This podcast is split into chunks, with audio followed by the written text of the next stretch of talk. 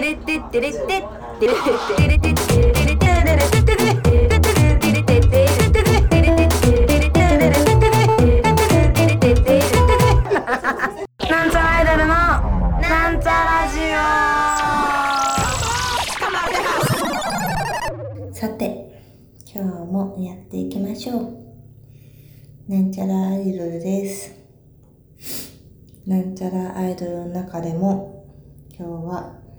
青春の方でございます。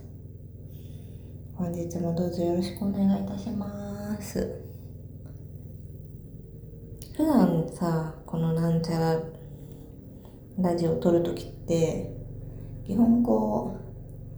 う、まあ金曜日に更新してるじゃないですか。金曜日の11時ぐらいに更新してもらってるのかな、夜の。だから、その、催促をね、だいいその金曜日の3日前ぐらいにされるわけですよ。そんで催促されたら、撮ろうかなっていう気持ちになってねちょっとゲームしながら撮りますけどなってるわけですよだけどね今日は今日の青春は一味違いますよ。っていうのもねあのー割と前に撮ってますので。ん？すごいうるさい。火事かもしれない。っていうのはねそのラジオってやっぱりこうエピソードトーク何かこう話したいことがある時に撮るべきだと思うんですよそれでね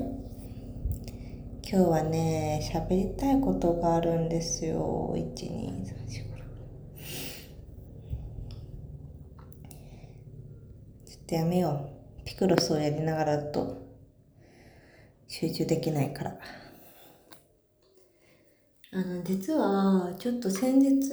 私旅行に行ってまして、でその旅行の話をね、なんとなく別にツイッターとかでもあんまりしていなかったので、まあ、ここだったらね、好き勝手話しても別にそんなみんな気に留めないだろうということで、話したいと思いますがなんかやたら今日はうるさいですね。すいませんね。よし。ちょっと手が疲れるのでここに。ちょっと置かして。大丈夫か？置かしていただきますけど。そう旅行に行ってたんですよでね。あのー、どこに行ったかというとあのベトナムに行ってまいりまして。ベトナムのホーチミンですね。ホーチミン？ホーチミン？ちょっとイントネーションわかんないけど。今まで海外旅行に行ったのって私修学旅行でヨーロッパに行ってて高校生の。その時にフランスとイギリスに行ったんですよ。まあパリとロンドンに。で今回だからそれ以来もう10年ぶり。って言ったら言い過ぎか、まあ、8年ぶりぐらいの海外旅行ということでね1ヶ月ぐらい前からパスポートを取ったりねいろいろ準備をしたりして行くことになって幼なじみと行ったんですけどね。でもともと あのー、現地で2泊するつもりだったんですよ。2泊してな3日目の夜夜中の便で東京に帰ってくる予定でなんか2泊4日のつもりだったのね。だけどちょっと私のっぴきならない事情がありましてその1泊しかできない状況になってしまったんですよ。1泊っつってもその行って泊まって次の日の朝に現地を出て2日目の夜には日本に帰ってきたいっていう状況になってしまってとってもバタバタだったんですがまあその幼なじみの友人は現地に置いてきて 私は一人で帰ることになってしまったんですけどまあねしゃあない。ちょっと今日は長くなるかもしれないけど忘れないうちにせっかくねいい経験をさせてもらったので喋っとこうかなと思ってラジオを撮っております。まずねそのベトナム行きの飛行機すごい安いのがあってベトジェットってやつなんだけどもうほんと単純なチケット代だけで言ったらもうね5000円もかかんないぐらいなんだって。もう怖ひど怖。パイプ椅子の方がまだマシぐらい。しょうもな。椅子のね飛行機で。まあまあもちろん税金だのサービス料だのかかってまあ1万2万かかんないぐらいかなそれでも片道ね。の飛行機で行く予定だったんですけどそれがね成田からだったんですよ。で私羽田空港はその国内旅行とか遠征の時によく使うんだけど成田空港ってあんまり使ったことがなくてまず1ミスね。あのターミナルを間違えてしまって一人で。ターミナル1個違う駅が1つ違うんですよ特急の電車のね。ターミナル1個間違えてで私早朝の電車だ始発で成田に行く電車で、まあ、空港もね割とギリギリになっちゃってて、まあ、国外線だから割とねその関税とかも本当に混雑してて税関か。税関もね並んでるだけでも30分40分かかっちゃうような感じで。だからそこでまずもうバタバタ私がターミナル間違えたせいで15分20分ロスしてそれでもうほんと税関抜けた後ダッシュで乗り場まで走っていくみたいな感じ。くしゃみでそうです。はい そうそうそんな感じで。あすごい。もう今波形が音の波形がうるさすぎて赤になってますね。そうそう。でまあ飛びましたと。飛んじゃえばこっちのもんだから。行きはねあの直通で直通便ってやつですか？でベトナムのホーチミンまで行けたので、まあ、友達と行って、まあ、機内食も食べたりしてね。まあ7時間ぐらい？嘘嘘。ん ?5 時間 ?5 時間か？ん ?7 時間か。あそうそう。7時間どうだったっけな？ちょっと忘れちゃったんだけど。あ7時間。そう7時間ぐらいだけど時差があって時差が2時間あってあっちの方が2時間遅いから結果時刻的には5時間分で着いたって感じかな。だからうん。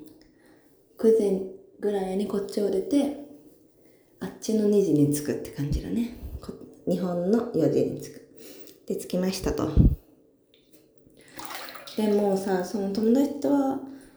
まあ、2泊4日する予定だからのんびりなんだけど、私はもう1泊しかできないし、明日の朝には帰もう空港にね、行かなきゃいけなかったから、あんまりね、あっちこっち回る時間もない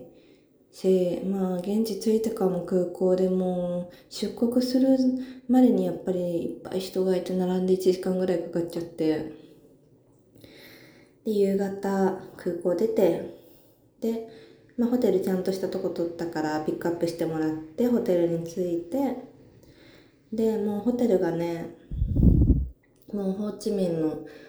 ど真ん中。ホーチミンってすごくてもうこっちで例えるのは銀座とか。うんまあ私的に銀座とか。あとはそうだね。もうとにかくデパートがいっぱいあってまあ、新宿だったら3丁目の方かなみたいなもう本当大きなデパートと大きなビルともう広い道路と都会都会とにかく都会。でそのタクシーで行ってど真ん中のホテルにチェックインして。もうねまずその街のパッと第一印象として驚いたのがとにかくバイクが多すぎる。でバイクがもう信号とか合ってないようなもので一応ね歩行者信号も車用の信号もあるんだけどまあ車はねそれを守ってるんですよ。で歩行者も歩行者信号を基本的には守ってる。んだけどバイクが何も守ってない。なんだったら歩道もどんどん入ってくるし、まあ歩行者信号が赤だろうが青だろうが、バンバカバンバカ、じゃんじゃん入ってくるから、もうこっちとしては歩行者信号を守んなきゃって、まああるところだとね、守んなきゃっていうのは一応あって、歩行者信号が青になった瞬間に、まあ、バイクはバンバン横から入ってくるけど、もう戸惑ったりしないで、堂々と前を見て、迷わずに止まらずに歩き続けるって。惹かれることはないでしょうからっていう感じ。とにかく歩く。で、不安なところとかバイクが特に多いところとかは、まあ、現地の人っぽい人の背中を見つけて、ぴったりくっついていく。って感じで歩いていきましたね。まあでも、その、私海外ってあんまりこの経験がなかったから、結構ビビってたんですけど、思ったほど治安は多分悪くないと思う。そのスリとかも少なそうだし、まあそもそも、あの、明るい都会だし、まあ人通りの少ない道とかもないし、観光客がまず多いし、だからまあ、その、バッグをもうコートの中に入れて肩身離さずしないとすられちゃうとか、そういうのはあんまりないと思う、多分ね。まあ、あまりに挙動不審だとどうだかわかんないけど、まあ、堂々としてる限り、そういう治安の悪さは感じなかったですね。あと、そもそもね、気温が高い。多分あっちには冬がなくて、季節が寒気と雨季っていうのがあって、こっちの冬だとあっちは寒気。で、温度はね、ベトナム着いて空港で測ったら32度。夜の間もまあ20何度とかで多分相当あったかい汗ばむぐらいちょっと寒気とはいえちょっと蒸し暑くてねそうそう。そんな感じで、まあ、着きました。つってさ、まあ私普段もそうだけど、普段生活、プライベートで何やってるかっていうと、やっぱり飲み歩くぐらいしかしてないんですよ。まあそれは観光地、海外旅行行っても同じことで、まあ、その、一応ね、あんまり怖い店入ったら嫌だから、その、なんて言うんですか？地球の歩き方みたいな のを読んでってなんとなく行きたいお店に目星をつけてってまあ、まずはその観光客向けののお店ちょっと高級じゃないかな。わかんない。あっちの物価はね基本的に日本の半分ぐらいかな。そもそもねお金の数え方が結構難しくてドンなんですけど結構ね桁が大きいまあ物価の安い国はそういうことがよくあるんだろうけどゼロが多い紙幣も多いコインはない100円だったらこっちのね日本円で100円のものだったらだいたい2万ドンっていう価値になるんですよ。何万ドンの紙幣はあったかなどうだったかな。とにかくねゼロが多くてちょっと数えづらいのがちょっと困ったかな。だからそのやっぱゼロが多いからお金を数えるのがちょっと難しいんですよ。でこれで一個すごく困ったというかやられたなって思ったことがあってホーチミンに市場があるんですよ。まあ食べ物から雑貨から服から何でも売ってる市場。でこれも多分ホーチミンの大都会の真ん中にあるからすごく大きいところなんだけど多分観光客向けで入ってうろうろしてると、まあ私たちなんかは中国語だったり日本語だったりで話しかけられるんですね。で、日本語を理解したなっていう顔を多分私ってパッとしちゃうから、何探してる？とか言われるから、こんにちはとか言われると、パッて見るから、そうすると結構、あ、日本人だなと思われて話しかけられるんだけど、ちょっといろいろ雑貨とか見てみたかったから、見てたんですよ。そしたら、まあその幼なじみと歩いてて、すごい可愛い鏡があったから、ああ、可愛いね、みたいな、ああ、いいね、みたいなこと見てて、お姉ちゃん、お姉ちゃん、みたいなこと言われるの。簡単な日本語がね。で、こっちもさ、日本語がわかる人って今までいなかったし、基本的に、まあか、英語話してくれればまだいい方で、結構タクシーの運転手とかベトナム語でガーガー話しかけてきてもう本当に意味わかんないからやっぱちょっと日本語で話しかけられると嬉しくてちょっと話を聞いちゃったんですよ。で、可愛いねと思って。で、私たちは物価安いと思ってるからさ、まあ言うて300円、400円ぐらいだろ、こんなものと思ってね。じゃあこれもらおうかな、ハマッチって聞いたら、最初、なんだっけな、えー、っと、80万ドンって言われたんだったっけな。80万ドンって言われて、1、80万ドン、1、10、100、1000万、10万、そうだね。80万ドンっていうと、あのー、日本円で言うと4000円ぐらいになるはずなんですよ。そうそうそうそう、4000円ぐらい。こんな鏡がと思って。でも、あ、これはやられてるわと思って、うわっと思って。で、高すぎるって日本語で言ったんですよ。伝わるわけないと思ってね。友達と。そしたらもう完全に伝わってて、高すぎるっつってもう帰ろう帰ろうって逃げようとしたら、待って待って待って、いくらだったらいいのみたいな感じになって、いやでもこっちはさ、もうほんと3、400円だと思ってるからもうもう無理無理ありえないっつったらもうどんどん下がっていくの。何十万度、何十万度、何万度、なんとか、なんとかなんとかっつって。まあでもそれで結局どうだったっけな、もう友達とね、もう無理無理帰る帰るって言い続けて、でもさ、最後手とか掴まれちゃうから、もうこれで諦めようって言ったのが大体1000円ぐらいで買えたんだったかな。うん、多分そうそう。2万ドンぐらいな、ん ?2 万ドン？違う、20万ドンぐらいになったんだったっけな。そうそう。それはね、びちょっとびっくりしたというか、まあそもそもうちらが、あっちのね、現地の人は、その、あ、この人は日本人だって思った瞬間に、この人たちはベトナム語も英語もあんまりわかんないっていうのを前提として持ってて、まあ私は英語もね、そんなに喋れないからもちろん。もちろんって言うとあれはね、そうあんまり喋れないんですよ。で、言葉がまずわからないっていうのと、やっぱりお金の数え方がわからないっていうのを多分あっちも分かってて、結構ふっかけてくるわかんないと思って。で、そこで気づけたからよかったけど、うーん、ちょっとビビっちゃったし、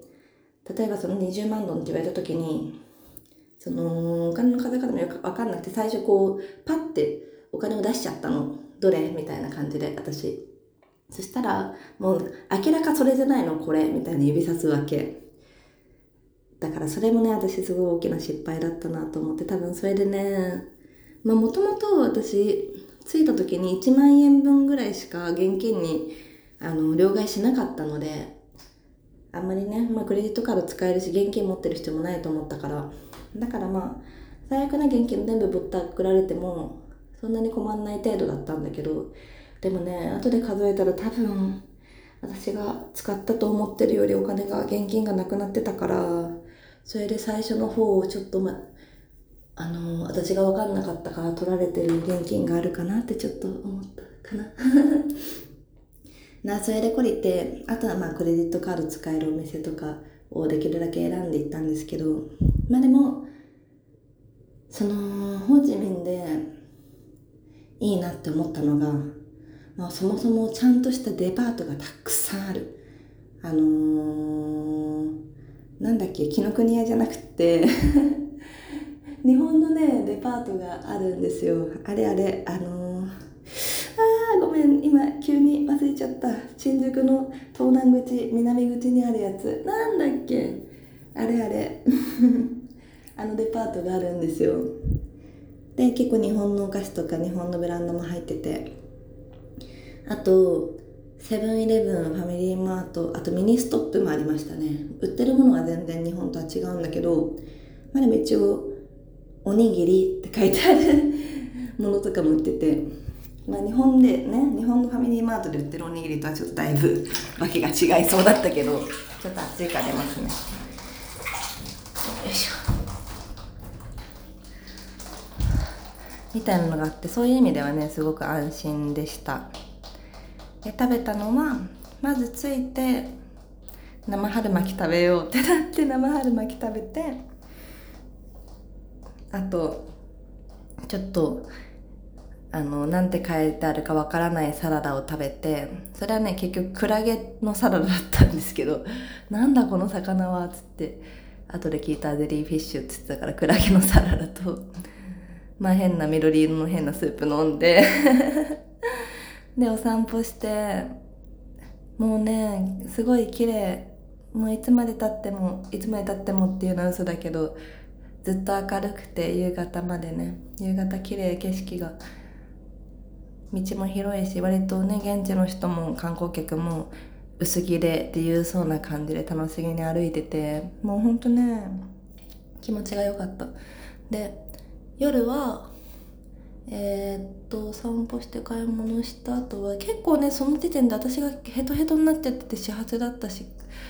飛行機でもあんまり寝れなかったから。だからちょっと疲れちゃってもう一軒だけ行って帰ろうかってなってでもう観光客向けのそっちもねもう本当に大規模なあの屋台風まあ屋台もいっぱい道にあるんだけど屋台はさすがにもう水とか何使ってるかわかんないし怖いからその屋台風って書いてあるきな居酒屋みたいなところに行ってもうそこはねもうちょっと隣の席に日本人の観光客も座ってるようなところでまあちょっと趣はねかけたかもしれないけどもう安いフォー頼んでも300円から400円ぐらい。で何食べても量が多くてとにかく美味しいビールもいっぱいある。ビールもねなんかあっちのビールって氷に注いで飲むみたいでビールを頼むと何基本的には缶で出てきて缶とグラスに氷が入ったグラスが出てくるんですよ。で、それに注いで飲みなーって出てくるんだけど、まあ私は、その海外旅行水コアっていう 日本人のね、なんか気持ちがあって、やっぱ氷も危ないってよく聞くから、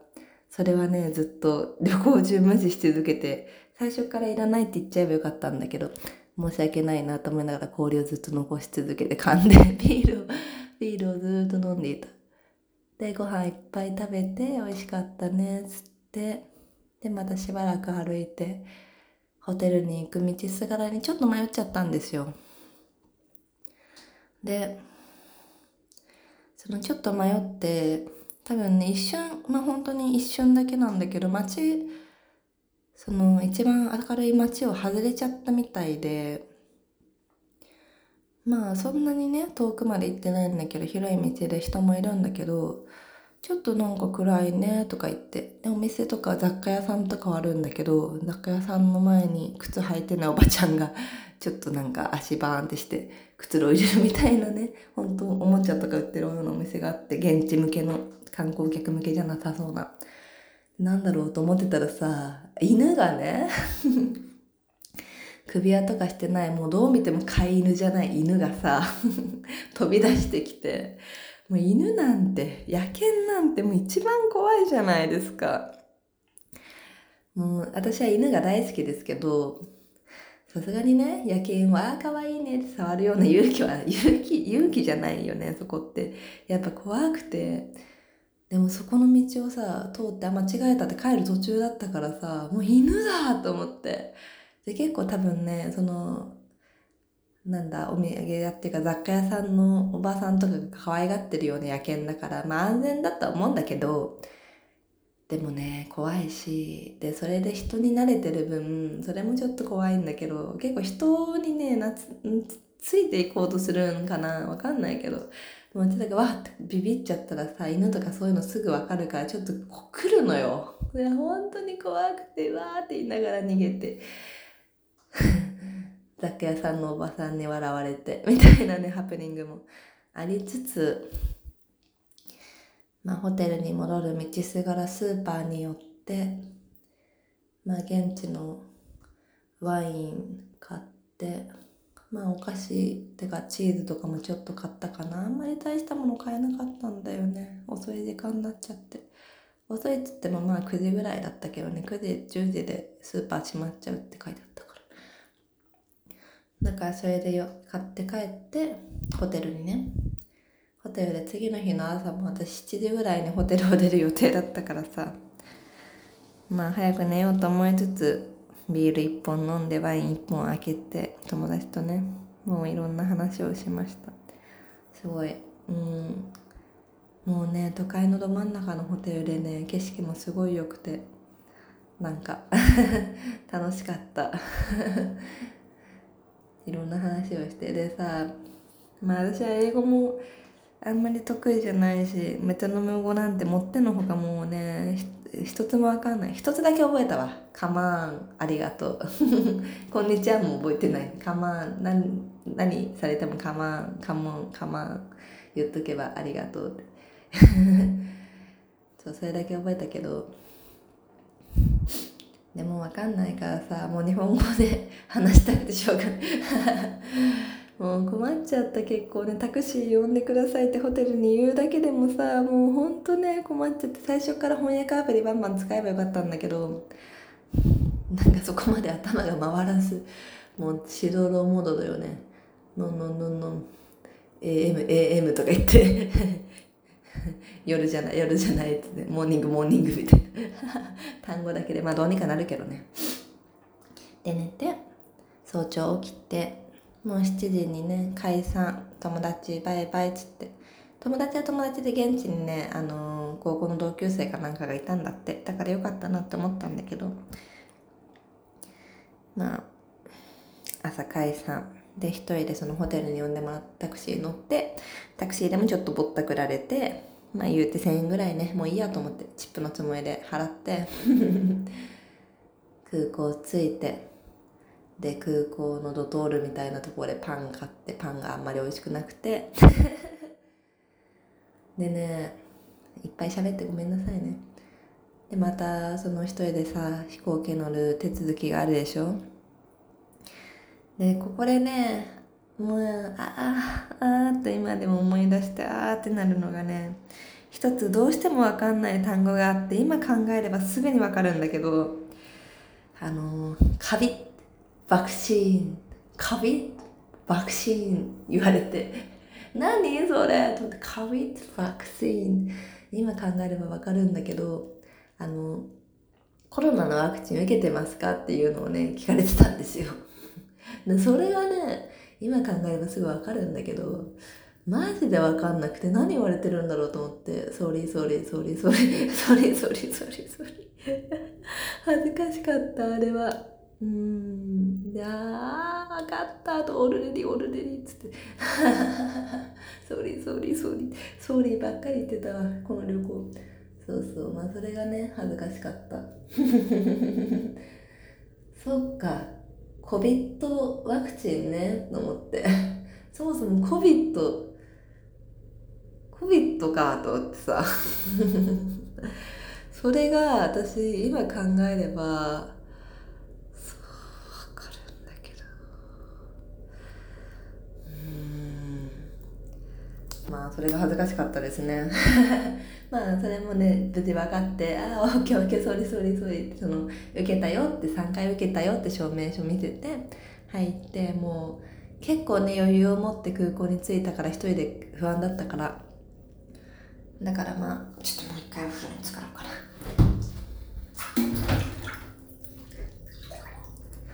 な。まあ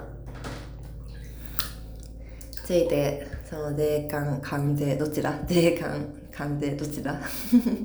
税関抜けてで税関なんだっけ？あのさ脱税 脱税じゃねえよ。税金かかんないやつ。なんなんだっけ？税金かかんないところであのいろいろ見たんだけどお酒とか。もうちょっともうそもそも一人だと分かんないと思って。いくらと思って？もう空港だとねドルで書いてあったりドンで書いてあったりマジわけわからんと思って。お土産もねもうだから大したもん買わずなんかカフェバーみたいなとこ適当に入ってビール飲んで。で 空港。でちょっともう30分ぐらい話しかけ話してるけどもうちょっとね帰るまで言わせてください。でこれね私がこの今回の旅で一番不安だったことがあるんだけどあの、トランジットをね帰りにしなくちゃいけなかったんですよ。トランジットっていうかトランスファーかな。乗り換え飛行機の。をしなきゃいけない便しかちょうどいいのがなくて。もともとねその友達と行ってるやつだったら直通便直通便で成田ホーチミンホーチミン成田で帰ってくる予定だったんだけどいかんせん私がもうごめん1泊しかできないってなっちゃったからもう一人でじゃあ取り直そうってなった時にちょうどいい飛行機がホーチミン香港羽田だったんですよ。で私トランジットだかトランスファーだから知らんけどやったことないし一人でできる自信が本当になくて。でしかもさ空港でチケットに書いてあるさあの乗り場とさ全然違う乗り場になったりしてるの。もうと思って。まあでもそのベトナムのホーチミンでは結構早くに空港着いたからまあ安心してね乗ったんだけど。その 香港行くまでのさ飛行機もさもう隣に座ってる多分中国人のお姉さんがさもうめちゃくちゃ話しかけてくんの。中国語でもう何言ってるか全く分かんないと思って「あはは」っつって「おおおっつって。全く意味わかんない。分かんないの分かってんのになんで話しかけてくれるんだろうと思いながら一人で座ってなんか迷惑かけてるのかも分かんないしさ。せめてね簡単な英語とかでさ使ってくれればと思う。ね全く分かんない。でまあ香港着きましたで香港のトランジットトランジットトランスファーちょっとごめんねここら辺のあれは分かんない。と乗り換えが1時間ちょいしかなくて。でも香港の空港も相当でかくてもう空港の中にやっぱり電車があるの空港入ってそのトランジットの出入り口チケットと使って抜けてから電車に乗って私もう不安でしょうがなくてこえ電車乗るの？と思って。まあでも電車乗ってエレベーター乗ったりなんかあっちこっちあっちこっちして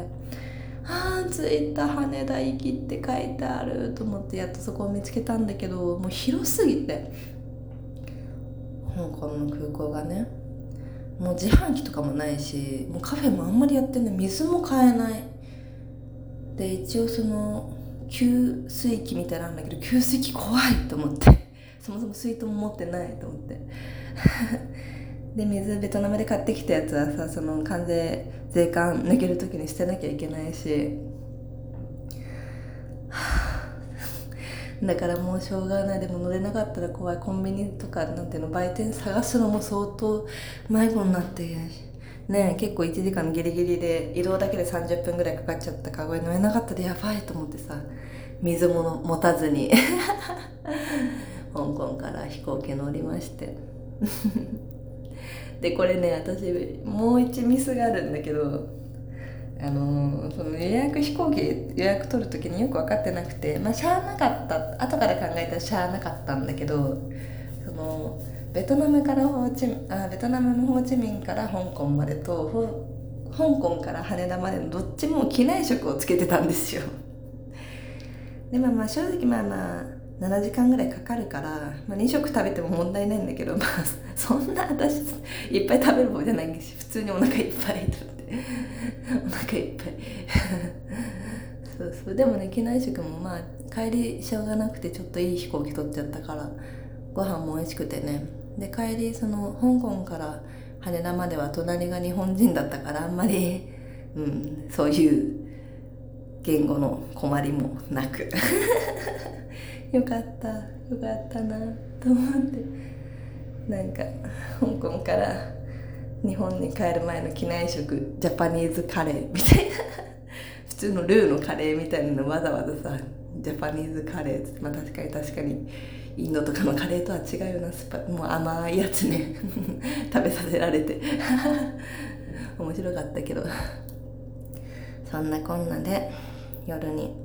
羽田に着きましてああよかった本当に。不安だった。もう行くまではさ楽しみよりもその一人で帰んなきゃいけないことが不安すぎて不安すぎてどうしようもなかったですけど。まあでもやってみたらいけることが分かったし一人でも何のうん何のも何のって言ったら嘘になるけど多少の問題ぐらいで どこにでも行けるなって思いました。楽しかった。まあだからせっかくねパスポートも取っちゃったしまあ正直私1泊2日でも結構満足できたから 楽しかったなって感じだったから。まあせっかくねパスポート取ったしまあ10年この10年 ちょっとどっかまた近場でいいから行ってみれたら面白いかもなって思ったのと同時にせめて英語だけでももう少し喋れるようにならないとコミュニケーションが取れないと孤独になるなって思った。コミュニケーションだわ。やっぱり孤独から抜ける一歩は。そう。やっぱ日本に帰日本語日本語が話す人が隣に座って安心した。もう飛行機で。不安になっちゃったもん。ちょっと話しかけちゃったりしたもんなんか無駄に荷物置きましょうか。みたいな。別にいいのに。